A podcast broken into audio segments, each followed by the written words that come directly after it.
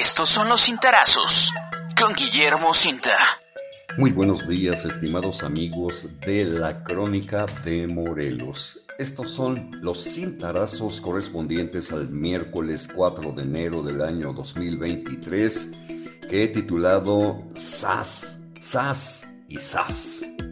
Aquello de no mentir, no robar y no traicionar tan propugnado en el discurso presidencial y expresado centenares de veces durante los sermones diarios del Palacio Nacional, está dejando una profunda huella en millones de mexicanos respecto a lo que no debe hacerse en la vida.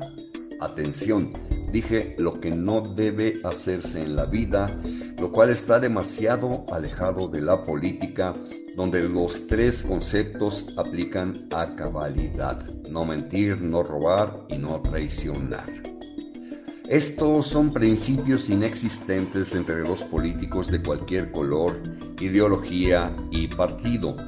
Ni los principales exponentes del obradorismo y el morenismo se escapan, de lo cual abundan testimonios en las hemerotecas.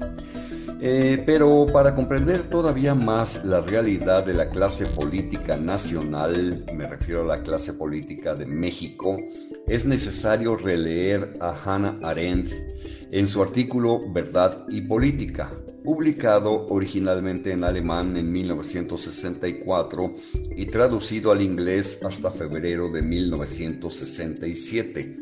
Fue publicado por el diario The New Yorker escribió la enorme filósofa alemana nacida en 1906 y fallecida en 1975. Ella escribió, Nadie ha dudado jamás que la verdad y la política nunca se llevaron demasiado bien y nadie, por lo que yo sé, puso nunca la veracidad entre las virtudes políticas.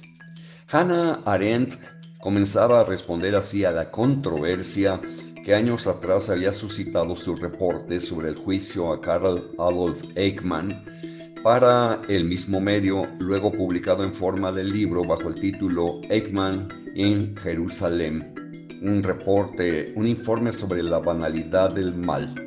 En el artículo, Hannah Arendt se interesaba en dos cuestiones. Por un lado, responder a la pregunta de si siempre es legítimo decir la verdad y por otro indagar el daño que la política podía infligir a la verdad básicamente por medio de la mentira.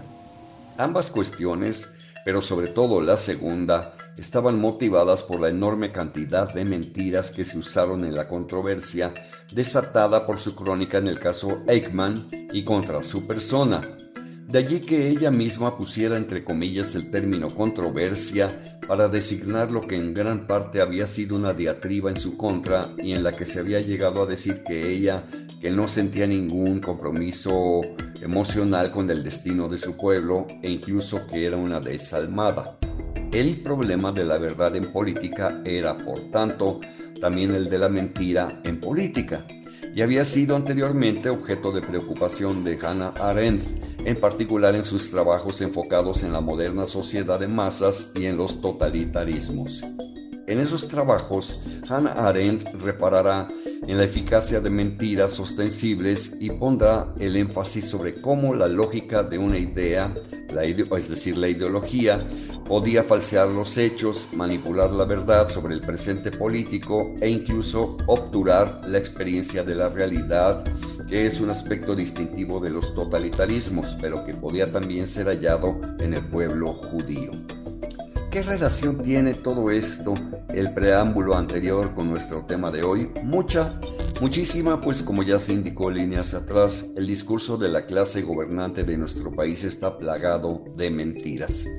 Simplemente el lunes de la presente semana, el 2 de enero, en el sermón matutino desde el Palacio Nacional, Andrés Manuel López Obrador arremetió en contra de quienes, de alguna forma u otra, criticaron a la todavía ministra de la Suprema Corte de Justicia de la Nación, Yasmín Esquivel Moza, por haber plagiado, presuntamente plagiado, la tesis mediante la cual obtuve hace algunos ayeres su licenciatura en Derecho por la UNAM. La dama se ha defendido como gato boca arriba, cayendo incluso en contradicciones bien documentadas por articulistas y reporteros de medios nacionales. El plagio, el presunto plagio, fue revelado el 22 de diciembre y hasta ahora todo parece indicar que la ministra resultó un auténtico cachirul. De nada le han servido sus argumentos defensivos, pues nadie, nadie le cree. Y eh, este martes se presentó en el pleno electivo de la Corte, donde volvió a mentir el desprestigio acompañado por el cinismo. Falta ahora por ver la posición de la UNAM y confirmar que la tesis de la señora es la del mentado plagio.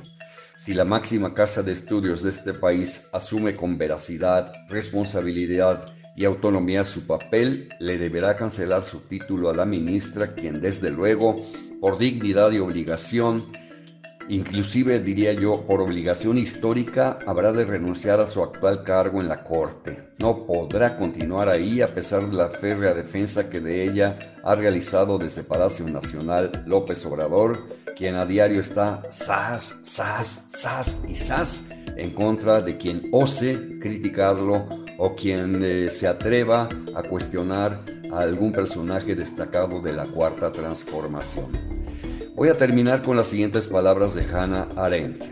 Las verdades factuales, es decir, las verdades basadas en los hechos o limitadas a ellos y no en lo teórico o imaginario, se producen en el campo político y no al nivel de la mente humana, a cuyo campo tendrá que desplazarse todo intento de poner en cuestión la verdad de razón.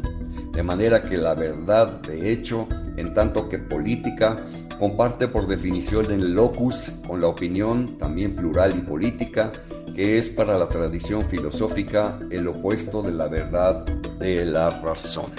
Señoras y señores, les deseo a todos ustedes que sigan pasando un magnífico miércoles y mañana, jueves, de nuevo nos volvemos a escuchar a través de Los Cintarazos en la Crónica de Morelos. Puedes consultar esta columna y más contenido en www.guillermocinta.com.